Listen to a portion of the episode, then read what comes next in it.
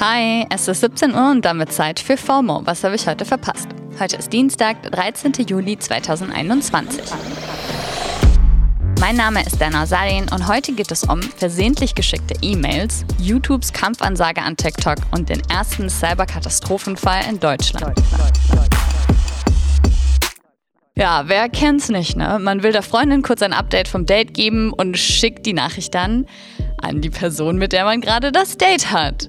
Man schreibt einmal eine private E-Mail auf Arbeit und schickt sie aus Versehen an den kompletten Firmenverteiler.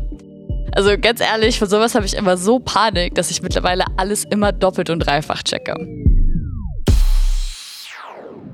Und das hätte der stellvertretende Betriebsleiter der Ava Lane Boutique für Frauenmode in Michigan auch lieber tun sollen.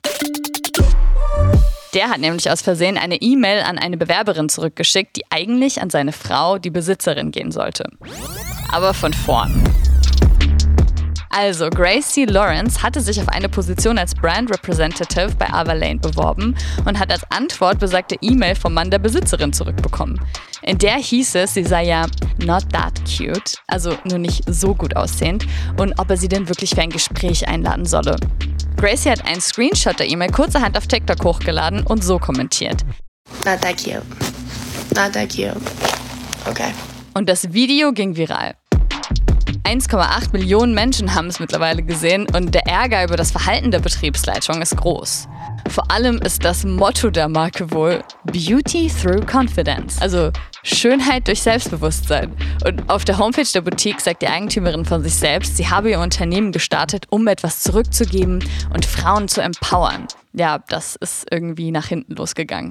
Der Mann hat sich mittlerweile unter Tränen in einem Facebook-Livestream für sein Verhalten entschuldigt. Um, I don't know why I said that, uh, but I did, and um, I'm very, very sorry for saying that.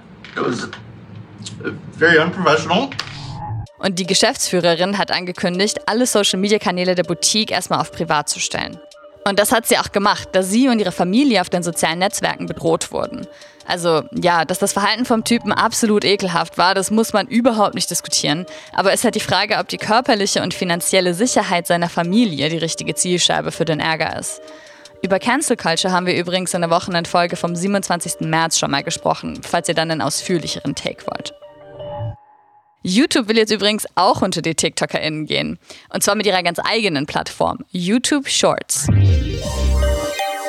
Da kann man dann Videos im Hochkantformat hochladen, die maximal eine Minute lang sind, von einem Empfehlungsalgorithmus vorgeschlagen werden und über eine Wischbewegung nach oben navigiert werden.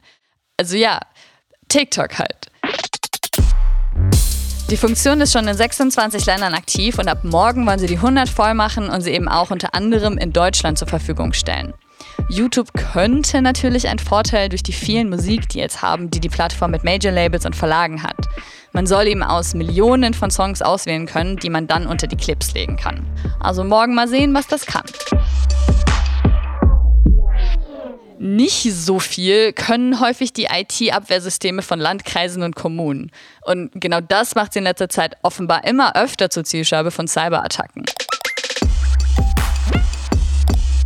Im Landkreis Anhalt-Bitterfeld in Sachsen-Anhalt kam es jetzt sogar zum ersten Cyberangriff in Deutschland, bei dem ein Katastrophenfall ausgerufen wurde. Das komplette Netzwerk der Verwaltung wurde nämlich lahmgelegt, indem mehrere Server mit einer Malware infiziert und Daten verschlüsselt und gestohlen wurden. Konkret bedeutet das gerade, dass keine Sozial- und Unterhaltszahlungen mehr getätigt werden können. Und mit dem Status Katastrophenfall gibt es eben Möglichkeiten, schneller zu handeln. Es könnte trotzdem Monate dauern, bis die verschlüsselten Daten wieder lesbar gemacht werden können. Das hört sich irgendwie nach einem absurd professionellen Cyberkrimi an, der sich da in Anhalt-Bitterfeld abspielt. Und der Sprecher des Landeskriminalamts, Michael Klocke, hat auch gesagt, dass man es hier mit hochgradig kriminellen Tätern zu tun hat. Wer die sind und was sie wollen, weiß man zu dem Zeitpunkt noch nicht so genau. Auch ob sie Lösegeld für die Daten gefordert haben, wurde nicht offiziell bestätigt. Es soll jetzt aber schnell eine neue IT-Infrastruktur aufgebaut werden, damit mit Hilfe von Banken zumindest Sozialhilfen ausgezahlt werden können. Da kann man nur hoffen, dass das nicht schon wieder gerade die hilfebedürftigsten Menschen ausbaden müssen.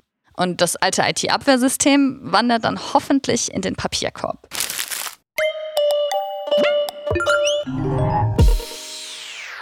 Oder vielleicht könnten sie noch versuchen, es zu versteigern. Ein Videospiel aus dem Jahr 1996 wurde auch gerade für rund 1,3 Millionen Euro versteigert. Das könnte vom Alter her ja dann vielleicht hinkommen. Bei besagtem Spiel handelt es sich um eine original versiegelte Super Mario 64 Kartusche, die damit den Weltrekord für das teuerste Videospiel aufgestellt hat. Vielleicht sollte ich doch noch mal im Keller gucken, was da so rumliegt. Guckt bei euch auch mal im Keller. Das war's nämlich für heute mit FOMO. Bevor ich mich aber endgültig verabschiede, hier noch ein kurzer Hinweis. Die Podcast-Landschaft soll diverser werden und deswegen läuft gerade die dritte Runde von Sound Up auf Spotify. Noch bis zum 19. Juli können sich Interessierte aus der BIPOC und postmigrantischen oder migrantischen Community mit ihrer Podcast-Idee für die Workshops bewerben. Ihr braucht keine Vorkenntnisse. Mehr dazu verlinken wir euch in den Show Notes. So, das war's und wir hören uns morgen wieder hier auf Spotify. FOMO ist eine Produktion von Spotify Studios in Zusammenarbeit mit ACB Stories. Folgt uns!